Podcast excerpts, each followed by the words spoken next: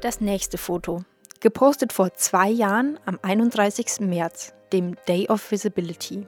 Das Passfoto eines Mädchens mit weiß-grünem Kleid, ungefähr im Kindergartenalter, die Haare teilweise zu einem Zöpfchen nach hinten gebunden. Ein Lächeln von einem Ohr zum anderen. Daneben das Bild eines jungen Mannes mit Bart und Pfeife.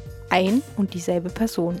Unter dem Post steht: Ich bin jung und kann offen dazu stehen, dass ich trans bin. Ich muss mich nicht vor Verfolgung fürchten. Ich bin rechtlich als Mann anerkannt und habe in Deutschland eine wirklich gute medizinische Versorgung. Ich kann ohne Probleme den Alltag als ganz normaler Mann führen und ich bin dankbar dafür. Julians Name war bei seiner Geburt noch ein anderer, denn Julian war bei seiner Geburt noch ein Mädchen. Es gibt Jungen, es gibt Mädchen und dann gibt es dann auch jemanden, der da irgendwie auch nicht dazu passt. Und das war so die Zeit, wo ich mir quasi mal vorgestellt habe, irgendwann komme ich nach den Ferien einfach als Junge in die Schule. Und dann war Silvester 2010, 2011 mein, mein Neujahrsvorsatz, okay, ich, ich gehe das jetzt an und ich muss da was ändern. Ist auch bis heute auch der einzige Neujahrsvorsatz, den ich je irgendwie eingehalten habe. und habe dann quasi am, am 2. Januar eine E-Mail e an meinen äh, Psychotherapeuten geschrieben, den ich eh schon hatte. Ähm, nicht wegen Trans im Speziellen, aber ähm, weil es natürlich auch ohne dass ich es wusste, einen großen Einfluss schon auf mein Leben hatte, einfach mit, mit Depressionen und keine Ahnung was. Hab dem geschrieben, okay, ich, ich will da jetzt eine Therapie machen dafür, weil ich die brauche. Ich habe dann nach elf Monaten Begleittherapie mit der Hormonbehandlung angefangen, was jetzt auch erstmal nicht unbedingt so einfach war, weil ich noch keine 18 war. Julian beendet mit 17 Jahren die Schule. Er fällt in ein Tief und schafft es nicht, sich selbst auf die Beine zu bringen war dann das Jahr 2012 über quasi komplett in Psychiatrien. Erst Kinder und Jugend, dann in der Erwachsenen. Habe währenddessen meine Vornamensänderung beantragt, weil ich die Gutachten der Vornamensänderung brauche, damit die Krankenkasse die Operationen bewilligt. Vom Antrag über die Gutachtenerstellung, Anhörung beim Gericht, ähm, bis es dann fertig war, hat es insgesamt ziemlich genau ein Jahr gedauert. Foto vom November 2013.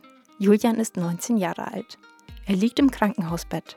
Sein Pullover ist nach oben gezogen. Darunter sieht man seinen nackten Oberkörper.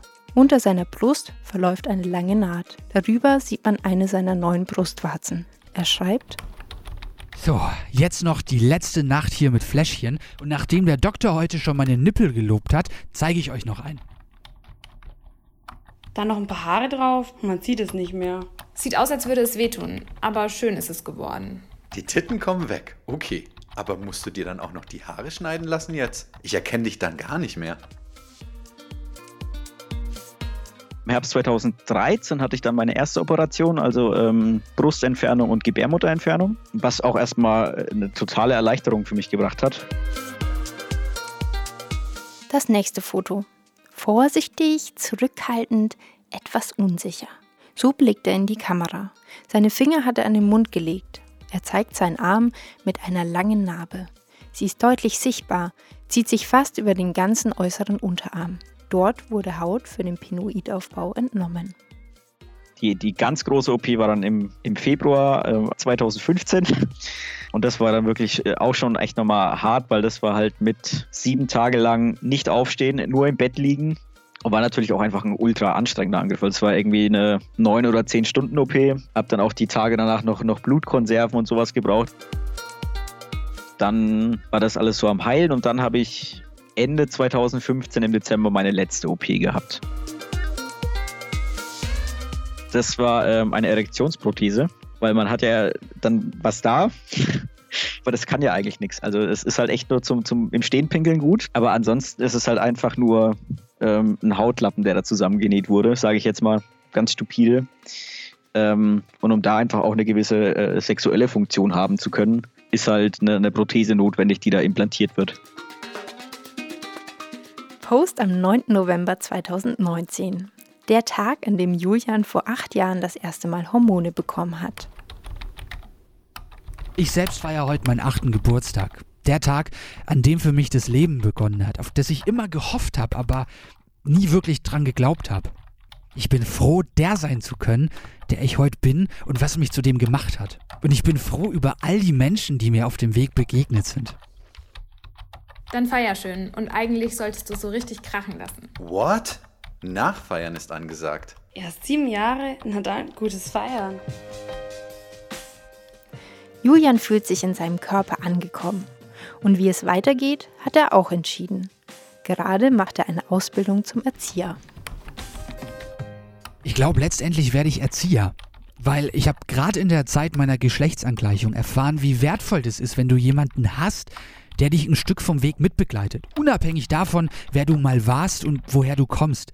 Und es gibt genug Kinder mit den unterschiedlichsten Backgrounds, die das brauchen. Und denen will ich zurückgeben, was ich selbst erfahren habe. Eines der aktuellsten Fotos, gepostet dieses Jahr am Day of Visibility, dem 31. März. Heute ist der Trans Day of Visibility. Ein Tag, an dem ich nochmal deutlicher zeige, was Teil meines Lebens ist. Während ich früher unfreiwillig sichtbar war, mich immer erklären musste, kann ich heute selbst entscheiden, wann und wie ich es als Trans bin.